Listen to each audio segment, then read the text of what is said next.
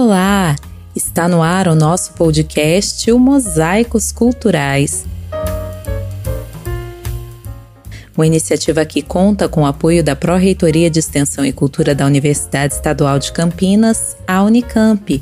Eu sou Jesuane Salvador, jornalista e cantora, e para mim é uma grande alegria ter você com a gente neste episódio. Bom, o objetivo do nosso projeto é ser um canal de difusão das múltiplas faces deste incrível mosaico que compõe a nossa identidade cultural.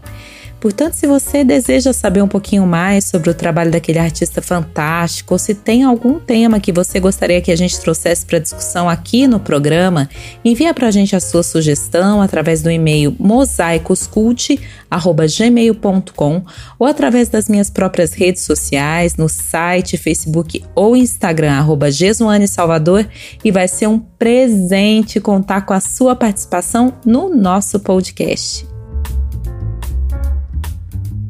Bom, e hoje nós temos a alegria de receber um artista que tem retratado, tanto nela quanto em seu trabalho, enfim, ela tem retratado extrema beleza e profundidade. Ela é linda, é uma artista de palavras hábeis, ela tem sido muito moldada pelos múltiplos universos de uma mulher que se lança a vivência de diferentes culturas, experimentações da vida, e isso fica muito nítido no trabalho dela. Ela é atriz, é escritora, poetisa e tradutora, cidadã de tantas culturas. Eu quero dar as boas-vindas à minha querida amiga Beatriz Aquino. Bia, a gente se conheceu, creio que quando você estava atuando em seu trabalho como atriz, né, em O Inferno, Inferno são os Outros de Sartre. Mas você sabe que eu acompanho o teu trabalho literário com muito carinho. Então eu quero iniciar essa entrevista de uma maneira diferente, pedindo para você que você nos recite ou alinhe o indizível com as suas palavras, trazendo para nós um poema seu. Olá, Gê, olá a todos. Obrigada pela linda apresentação. É um prazer estar aqui. Vamos lá então. Vou ler o poema Modos de alinhavar o indizível. Da mesma safra das coisas impossíveis e inimagináveis, vem a convicção humana no fazer. Algo de todo contraditório, eu bem sei. Entendido isto, obriga-se a afagar a vida com as linhas tênues do sonho e com elas bordar em seu leito o róseo farto da tua utopia. E porque o mundo está cansado de marchas, é preciso inventar novas danças, cirandas sem nome onde o que conta é a pressão de afeto que depositamos nas mãos do outro. Feito a cor, arrematado as arestas, canta-se então músicas inéditas, ditadas apenas por crianças e velhos. Será bom. E porque tudo é travessia, não se pode esquecer de deixar nas mãos dos que acarinhamos delicado perfume, e em seus olhos a memória vívida do nosso sorriso. No mais, não é preciso grandes feitos para apalpar o impensável. Basta que teus pés voem, teu coração seja um lugar arejado e tuas mãos estejam sempre prontas para costurar em ti e no outro a morna e infantil mania de desafiar o impossível. Verás então sem pouca surpresa, que os pássaros farão fila para pousar em teus ombros. Que texto lindo, Bia, parabéns. Eu quis começar logo com esse texto, né? Assim que eu vi ele nas tuas redes sociais, eu falei: "Ah, vou pedir para Bia para a gente começar o nosso bate-papo lendo para que ela recite, né? Ela leia o texto para nós justamente para convidar as pessoas, né, para essas reflexões que são reflexões quase diárias, né, que você tem tido, tem tem produzido poeticamente, reflexões poéticas, né, porque são poemas lindos, mas que sempre propõem alguma reflexão. E poemas que você tem utilizado as suas redes sociais, né, para trazê-los e para trazer um pouco do teu trabalho para as pessoas, né? Eu tenho sempre acompanhado. Então eu queria que você nos falasse um pouquinho da sua produção diária, e de como você utiliza as redes sociais para suas expressões e impressões de mundo através da arte, né? Usando essa ferramenta aqui, é uma ferramenta que tem sido muito interessante para levar até as pessoas o trabalho dos artistas. Agora, principalmente, né, nesse cenário que a gente tem vivido. Então, minha produção diária é diária mesmo, constante. Eu escrevo sempre, enfim, em casa, na rua. É uma coisa, é uma febre, assim. Bom, eu, eu sou, sou uma grande peregrina, né? Venho aí viajando o mundo já há bastante tempo. E mais, é 12 países já, sendo que quatro deles eu, eu morei. E eu digo que sou uma grande observadora, né, do comportamento humano. Então, ando pela rua com aquele olhar carinhoso, né, de quem acho que foi um escritor que disse isso, não lembro qual, que de quem inventa um romance para cada pessoa que vê passando na rua. Então, sou um pouco assim. E escrevo muito, assim, as, as, as crônicas, as poesias, os textos, né? Eu escrevo muito, assim, são não tenho uma, uma, uma rotina específica, é quando dá vontade tudo e eu tenho que escrever. E hoje com a tecnologia, né, acabo escrevendo muito no notas do celular ou em bloquinhos, enfim, que eu tenho na bolsa e onde eu tô eu paro e começo a escrever. Eu sou tomada por aquilo, acredito muito nisso, de sermos aí, né, tomados por essa, essa febre, essa inspiração e escrevo. E uso muito sim as redes sociais porque é a, é a ferramenta né, que, que se tem hoje e é um modo rápido de, de atingir o outro, de, de, de ver como, como você pode tocar o outro, de receber um retorno do que você escreve, isso é muito bom. Então utilizo, utilizo muito o Face, utilizo muito o Insta para escrever também, para colocar lá as minhas, as minhas, as minhas reflexões. E colaboro, né? Colaboro com duas plataformas digitais, que é um, um jornal literário, um jornal, é, enfim, não só literário, mas um jornal online aqui de Lisboa, chamado Tornado, e uma revista literária chamada Em Comunidade, que é um primor de revista, tem vários autores portugueses e outros brasileiros também, muita gente de outros lugares, e é muito bom. Então, essas plataformas permitem né, essa troca entre o, autor e o público, e entre os autores, enfim. E, e eu utilizo muito, embora eu sinta falta né, da, do, dos saraus, é, enfim, da, daqueles encontros, né, das pessoas com, com livros nas mãos e, e trocarem esses clubes, né, de, de leitores. Isso tudo eu acho uma troca muito mais intensa, mas o digital que temos hoje, né? E, e, e, os escritores estão se adaptando a isso. Bi, eu acho que uma pergunta que é óbvia, né? A gente sempre pergunta isso aos artistas, mas dá o desejo da gente de descobrir, porque quando a gente vê o trabalho de alguém finalizado, a gente imagina todas as influências pelas quais aquele trabalho passou, enfim. E a história que motivou aquele artista a chegar até aquela linguagem. Então eu queria saber de onde é que vem o teu gosto pela literatura. Então, gosto pela literatura é muito engraçado, né? Eu não lembrava muito bem disso. E há pouco tempo atrás eu estava recordando que aos 12 anos eu peguei um livro para ler que estava ali jogado na casa de uma tia, enfim, é, do Balzac, que era Eugenie Grandet e que a história de uma mulher de poucos atributos físicos e, e, que o pai deixa uma fortuna, enfim, que ela é enganada por um primo distante. História de uma mulher sem, sem muita perspectiva na, né, romântica na vida. E o Balzac é considerado o nosso Machado de Assis, né? Enfim, o, o Machado de Assis era considerado Balzac, enfim, pela riqueza de, da, da, né, da, da descritiva da literatura dele. E eu fiquei encantada com aquele universo, né, do século XVIII, é, XIX, não lembro, né, da França, de como a mulher era, como era a sociedade, tudo.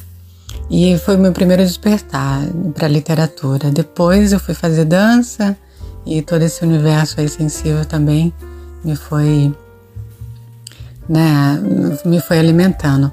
É, mas eu diria que despertar mesmo, o querer escrever, veio após o teatro, né? Depois eu fui, fui estudar teatro e, e adorava, né, a minha paixão e aquela possibilidade de, né, de me expressar assim com tanta força no palco. E quando eu não estava atuando, é, eu comecei a escrever por necessidade, né? Comecei a ler muitos autores clássicos do teatro e aí, como não, não, não podia infelizmente estar em cartaz, né? Ou ensaiando uma peça sempre, eu comecei a escrever. Então eu diria que meu despertar mesmo para produção literária veio do, do, do teatro. E eu imagino que você tenha vivenciado também, né, Bia, muitas histórias através dessas diferentes culturas que você conheceu, né? Imagina, nossa, 12 países e tendo morado em quatro deles. Então eu queria que você também contasse para nós como essas diferentes culturas que você conheceu, que você teve a chance de, de se aprofundar um pouco em cada uma delas, como que elas influenciam e atravessam o teu trabalho? Sim, sim, 12 países, né? Morei em quatro, em quatro deles.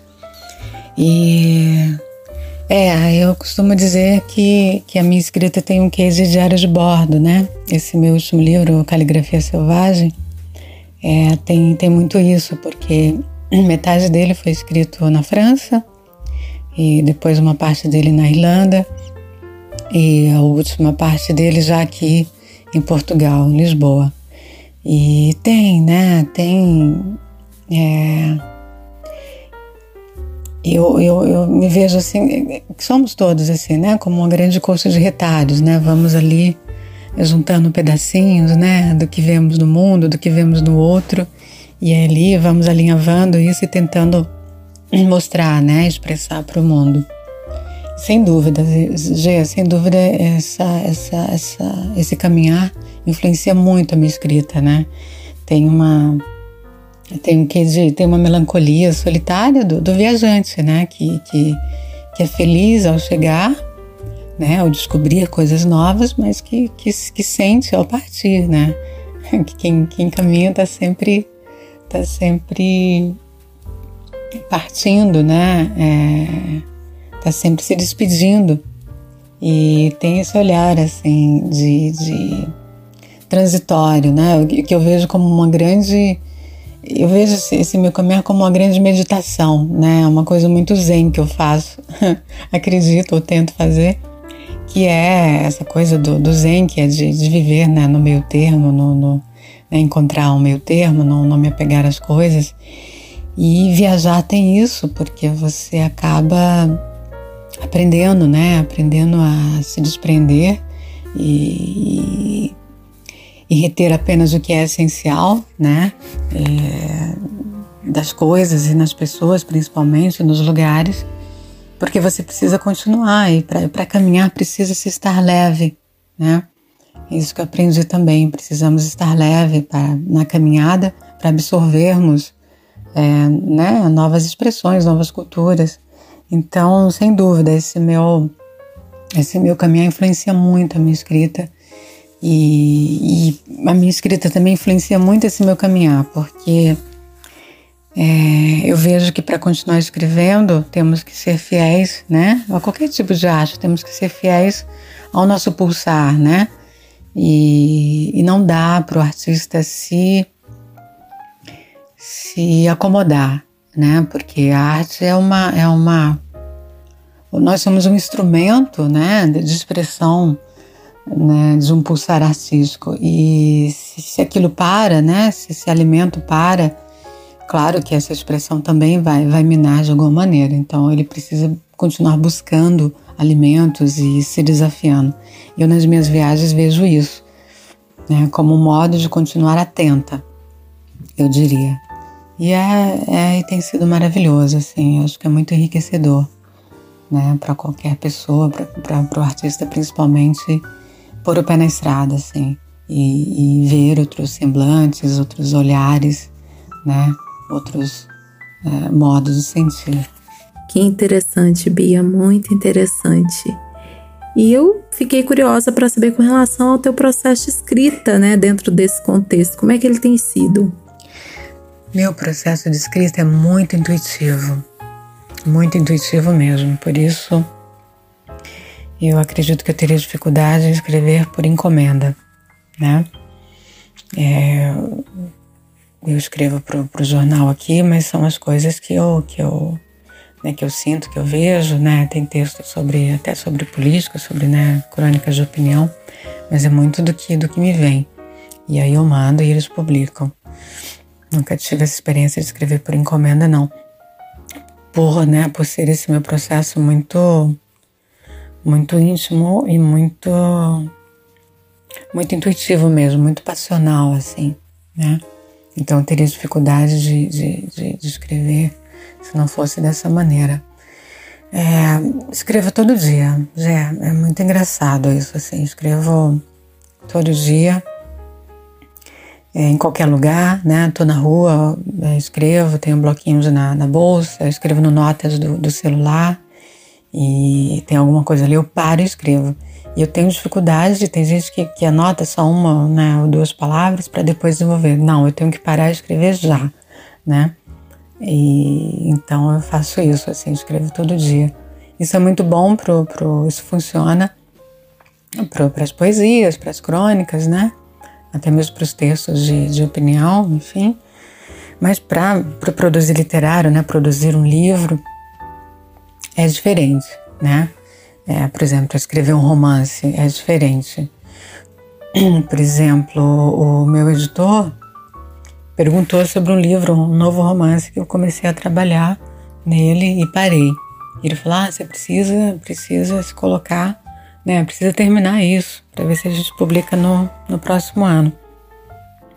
E eu tô trabalhando, né? Tô trabalhando para uma, uma empresa, enfim. E aí eu falei: olha, não dá para eu sentar, né, a hora que eu tenho livre para me dedicar a, esse romance, não. É uma coisa é escrever, né, as coisas assim que, que, que levam 10 minutos, vai. Outra coisa é você se dedicar a um romance. Por quê? É, porque eu sei que o meu processo é muito intenso. Então, quando eu estou escrevendo um romance, geralmente eu escrevo o dia inteiro, né? Acordo de manhã e, escrevo a manhã inteira, depois eu paro para almoço, depois eu escrevo a tarde inteira. É, e aí nisso eu fico durante dois meses, né? Vai, três no máximo, que é o tempo que dura esse, esse, esse livro. Para mim é assim porque eu não escrevo, né? Os romances que eu escrevi são romances muito é, como é que eu posso dizer, escritos na, na, primeira pessoa e são fluxos de pensamento. Não é um, não são uma história, né, construída assim, né, com personagens muito definidos e isso, isso, né, demanda uma pesquisa, isso demanda, eu não tenho um talento para isso não, confesso. Já tentei fazer, não, não, não foi muito bem sucedida.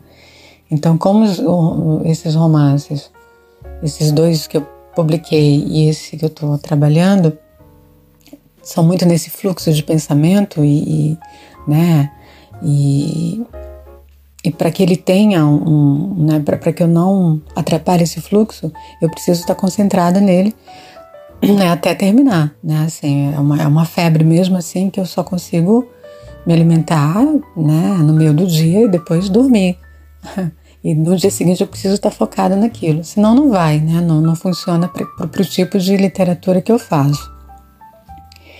É, e aí sim, preciso dessa disciplina e, e faço com todo prazer, assim, é, porque quero ver a coisa, né, terminando. Então meu processo, meu processo de escrita é isso, assim, escrevo todos os dias, a qualquer hora, né, as poesias, os textos, as crônicas, mas para pro, os livros preciso desse, desse tempo maior, assim, aí preciso estar 100% focada nisso. Bia, a gente está vivendo um momento muito atípico, né? O cenário da pandemia ele veio, querendo ou não, ele influencia muito na forma como a gente tem produzido arte. Ao mesmo tempo que ele propicia, né, um isolamento, propicia esse encontro mais profundo com o eu, e eu acho que todo artista ele tem que dar essa escorregada profunda, né? Esse mergulho mesmo na, nas suas emoções para produzir algo que é interessante. é um momento de imensas instabilidades, inclusive no setor cultural, né? Aqui no Brasil, a gente tem vivenciado muito é, esse sentimento de instabilidade. Eu queria saber como é que tem sido vivenciar essa realidade de pandemia aí em Portugal. E o que é que você pessoalmente lê, né, desse momento para o mundo, para nós, enquanto artistas? O que o que que a pandemia tem trazido para você em, em relação a uma possibilidade de aprendizado? É, a pandemia, né? É, você sabe que eu cheguei aqui em Lisboa, um mês depois a coisa toda explodiu, né? E aqui na Europa começou bem antes que no Brasil. E eles foram muito organizados, conseguiram conter a primeira leva, assim, né? Primeira, primeira grande crise da pandemia. Muito bem, assim, porque foram muito cuidadosos.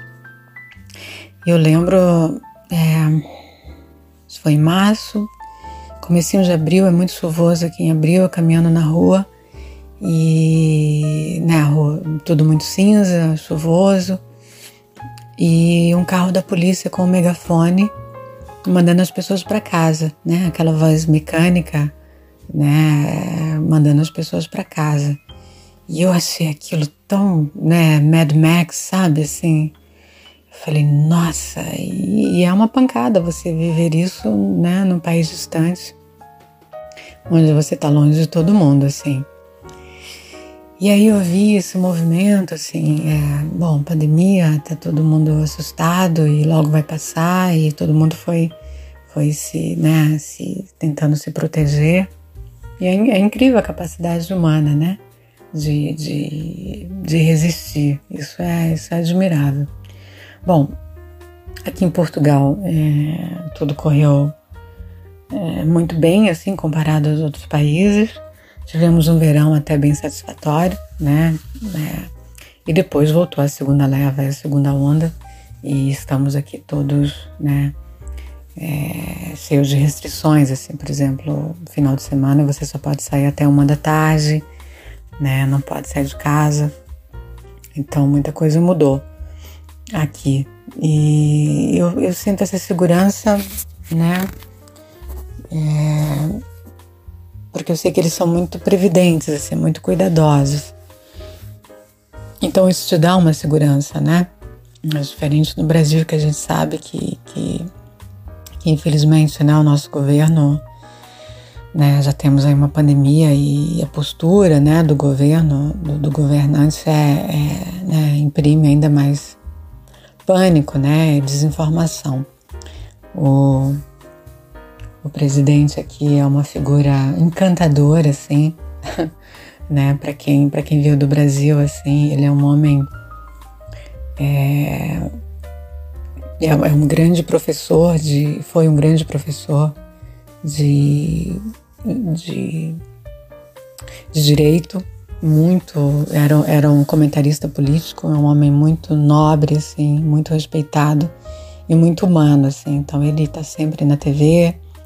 Tô falando tudo isso para dar uma, uma dimensão, né, do quanto isso ajuda, né? Porque você sabe que tem ali pessoas empenhadas no, no, no, é, no bem-estar, né, da população. E sim, a arte nunca foi tão necessária. É, eu vi muitas expressões aqui né, artísticas de pessoas que até não são artistas porque foram, né, foram impedidas né, a ficar em casa. E muita gente cantando na janela, muita gente projetando slides na, no, no prédio do vizinho, né, da frente, e projetando filmes e musicais e fazendo arte ali. Né? Muita arte de rua, assim, arte de resistência mesmo, né? Resistência humana. Muito bonito isso. E eu vejo, José, essa, essa pandemia como um grande chamado. Né? Primeiro, ela é uma consequência é, irrefutável aí do, do, do, né, do, do descaso né, com o planeta, com, com, enfim, com tudo mais que o que é interesse político, interesse de, de, de potência, né, bélica, sei lá, a gente não sabe direito. Mas sem dúvida, ou esse vírus aí ou é um descuido, né, de alguma experiência ou é consequência da, da superpopulação, né? O, o, o organismo né, do qual vivemos, né? A Terra é um grande organismo e ele é um organismo inteligente. Então, se tem ali um corpo estranho que está mutilando, né? Esse organismo ele vai se defender, né? Então, pode ser isso também. E é um grande somado assim para o ser humano. Acho que o mundo tava, ainda tá, né? Mas estava todo mundo muito, muito prepotente assim, né? Muito é uma, uma uma realidade de consumo muito desenfreado, todo mundo muito histérico, né? Essa coisa da, da, das celebridades, enfim, muita violência, muita. Então acho que foi um grande chamado, assim, né? Um, um pedido, né, para que nos curvássemos, né, um pouco às circunstâncias. E sem dúvida seremos mais ricos disso, né, mais sensíveis. E papel da arte é isso, né? Eu tô vendo muita gente produzindo, já tem muito livro saindo aí sobre a pandemia, muita poesia. Eu tenho escrito uma coisa ou outra sobre esse, né, esse pensar humano. E eu queria acrescentar que a, a história, né, por exemplo, na história ela relata todos os feitos né, extraordinários da humanidade, né? E a poesia, eu diria que a poesia é como se fosse a arqueologia do sentir humano, porque a história ela conta quem quem quem dominou quem, né? Quem dizimou quem, quem, quem colonizou, quem catequizou, né? Mas a poesia ela conta como as pessoas sentiram aquela época, né? Então, sem dúvida, muitos, muitos historiadores vão escrever sobre essa pandemia, mas os artistas, os músicos e todo mundo que escreveu e que está escrevendo sobre, sobre isso é como se fizesse essa arqueologia do sentir humano. Né? A poesia tem isso, é a arqueologia do sentir da humanidade. Você pega um livro de poesia de, de 100 anos atrás, né, ou mais, você vai entender como aquela pessoa se sentia dentro daquela, daquele contexto. Isso é de uma riqueza incrível. E por isso a importância né, da, da arte. Sem dúvida nenhuma, esse cenário tem influenciado muito a produção artística né, em todo mundo. A minha produção foi absolutamente influenciada, muito influenciada por todas as sensações que a gente lê não só em nós, né, mas que pulsam assim de todas as pessoas. Eu acredito que para a posteridade tudo que tem sido produzido artisticamente no mundo agora vai realmente deixar um documento das sensações, né, das expectativas, das saudades, das instabilidades, dos medos, enfim. Realmente Ler esse momento vai ser possível através do trabalho dos artistas de uma maneira muito mais profunda. E falando a respeito de ler o mundo, né, através da, da produção, da, da materialização de um trabalho, eu queria que você falasse para nós, contasse um pouco a respeito dos teus livros, Bia. Então, a Penéia foi o meu primeiro romance, que é um romance muito autobiográfico, assim, que eu escrevi após ler o livro do Graciliano Ramos, chamado Angústia que é um livro muito forte escrito de uma maneira muito, muito real, assim. E foi depois dele que eu, que eu né, decidi, não, posso escrever um romance, sim. E o Apneia é a história de uma mulher que decide mergulhar no, né, uh, no, no seu íntimo, assim, em busca da sua verdade. E é um livro meio surrealista, porque ela mergulha naquele ralo da existência e ali ela se defronta com, né, com, com, com seus monstros. É, e é uma, é uma saga, assim, de uma mulher que vai, vai, vai né, tirar a limpo ali as questões da, da, vida, do amor, do envelhecer, né, as questões da família, da relação com o pai e a relação dela com o ego, a relação dela com o mundo. É uma viagem, assim, e se chama Pinéia porque é, o livro ele tem um parágrafo só, praticamente, e, essa impressão né, de mergulho, aquele exercício da apneia, né, de que ela, ela, em um respiro só, ela tentou encontrar a verdade dela. Então, é, foi meu primeiro, meu primeiro passo aí na literatura, né, escrevendo esse romance. Depois eu tenho o Savaniel, que é um livro de. é uma, uma compilação das crônicas, dos textos que eu já escrevia para os jornais, né? Para o Jornal de Poços e para outros lugares, então é uma compilação. E chama Savaniel por isso também, é mais uma vez é a mulher, né? Diante do mundo. É, ou contra o mundo, ou enfrentando o mundo, ou abraçando o mundo fazendo essa longa travessia, né? Que é uma selva, né? Que é uma, o mundo é uma grande selva, onde a gente encontra muita coisa boa, mas também muita, muito desafio. E a mulher principalmente, né? Então, tanto que na capa tem essa mulher olhando para né, a savana à sua frente, assim. Depois tem o NB. NB é um livro que eu tenho muito orgulho. É, chama NB sobre a delicadeza da forma, que é um relato meio filosófico, assim, existencialista, sobre né, o quanto a essência é importante e o quanto a forma é frágil, né, o que nos envolve, o quanto é frágil, o que nos, o que nos deixamos né, envolver, assim, né, as máscaras que usamos. E é uma experiência que eu tive porque é um homem que escreve, né? A história de um homem que fala do, do amor dele, doentio por essa mulher, pela NB. E é uma, é uma, ele vai, né, as, é quase a loucura, assim, é, tem um que muito de thriller psicológico, assim, porque ele vai, né, mergulha profundamente nesse, nesse, nesse, nesse amor doentio, e é tudo, é um pano de fundo para ele falar sobre as questões existenciais, que é sempre o tom da, da minha literatura, né? É, e é muito interessante, eu gostei muito porque é um homem falando e eu tive essa liberdade, né? Muito engraçado isso, porque enquanto personagem masculino eu me senti mais livre, né? Para escrever, para contar coisas. Foi muito bom, assim, é, ver esse homem se abrindo.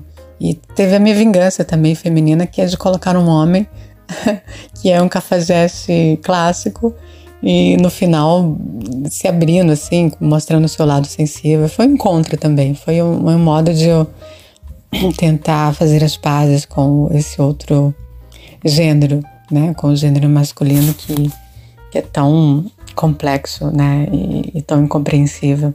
Então foi foi um modo de encontrar de encontrar todos os homens que eu conheci, né, nesse livro, nesse personagem. E o, o Caligrafia Selvagem, o último, é mais uma, mais uma vez uma compilação de textos assim e bem mais poéticos assim. O Savana tem muita crônica, tem muito texto, né, é, de, de, de, pensamento, mas o Caligrafia é um livro de prosa poética, assim. São, são textos poéticos como esse primeiro que eu li e sobre as minhas vivências, assim, sobre todas as, a, minha, a minha passagem. É um diário de bordo poético, vai, eu diria. Tenho certeza que todo mundo ficou morrendo de vontade de ler, minha linda. Então eu queria pedir que você deixasse para as pessoas aqui como é que elas podem encontrar os seus livros, saber mais a respeito do teu trabalho, os canais também, né, para quem quiser te acompanhar, para que as pessoas possam também conhecer um pouquinho mais desses poemas, desses relatos diários que você traz através das redes sociais. Então, meus livros podem ser encontrados no, nos sites da, da Amazon tem alguns, por exemplo, o Apneia ele está disponível no site da Amazon em versão, né, em versão digital. É, o Savaniel e o NB estão disponíveis no site da editora, é, da editora Penalux. E o Caligrafia Selvagem ah, no site da editora Laranja Original, que é essa última editora que eu publiquei, tá? E o meu trabalho, é, eu estou sempre postando, né? Como você sabe, no Facebook, que é, que é o, o Beatriz Aquino, e no Instagram, que é Bea, Beaquino Atriz. E lá eu estou sempre postando, enfim, gosto muito dessa troca também. Tem o jornal Tornado, que é o jornal online que eu contribuo, jornal aqui de Portugal, e a revista literária Em Comunidade, que é um primor de revista, só tem gente boa lá. E me sinto honrada de estar lá entre eles, tem muita gente boa escrevendo. a revista é muito rica em arte, enfim, e literatura.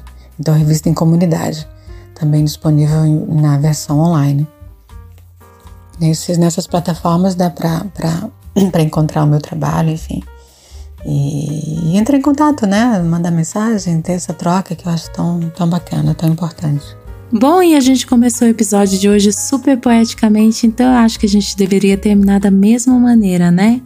Eu quero agradecer a todos vocês que estiveram conosco, conhecendo um pouquinho mais a respeito do trabalho dessa escritora maravilhosa, Beatriz Aquino, e dizer a você, Bia, muito obrigada, minha linda, pela tua presença, por trazer um pouquinho mais a respeito da tua trajetória para nós e te pedir, vamos finalizar trazendo um dos seus textos, um pouquinho mais dessa tua poesia tão linda. Um grande beijo para você, um grande beijo a todos vocês que estiveram com a gente hoje no nosso podcast. Eu que agradeço, agradeço a oportunidade de falar um pouco sobre o meu trabalho. E eu vou ler, vou ler um, um texto então, que é um texto que escrevi já aí, já na, na pandemia, né? Que eu acho que fala um pouco, ou tenta falar um pouco sobre esse esse chamado, né, para essa reflexão, para o momento que estamos vivendo, que eu vejo como um grande chamado, né, ao retorno à simplicidade, né. Acho que o homem vai é, está sendo obrigado a se voltar, né, para as coisas mais simples e que têm maior valor. Eu vejo muito isso assim, né? Nós temos aí uma uma, toda uma civilização né, de nativos do Brasil que foi praticamente dizimada. E eu vejo muito isso, homem bélico, homem, né, o, o grande astronauta, indo até o índio, né, e pedindo benção e pedindo para que ele o ensine, né, a, a, a, a, saber pisar nessa terra. Então esse esse poema tem um pouco um pouco disso. Vamos lá. Para além dos acontecimentos históricos e dos feitos extraordinários de todas as civilizações, ficou gravado na areia de uma praia ao sul de Creta o gesto de uma criança. Repetem os sábios que a leitura de tal sinal ali impresso ainda está acima do entendimento dos homens. Mas sobre isso não houve muita discussão. O fato curioso é que, passado milênios e após pisar outros planetas, coube ao homem se dirigir em passos tímidos àquela pequena praia. E, de joelhos, com as armas no chão, perguntar ao gesto impresso o sentido de todas as coisas. Mas tal evento, como era esperado, foi tratado pelos noticiários com máxima discrição. É isso então, muito obrigada. Um grande abraço a todos e que a arte nos salve.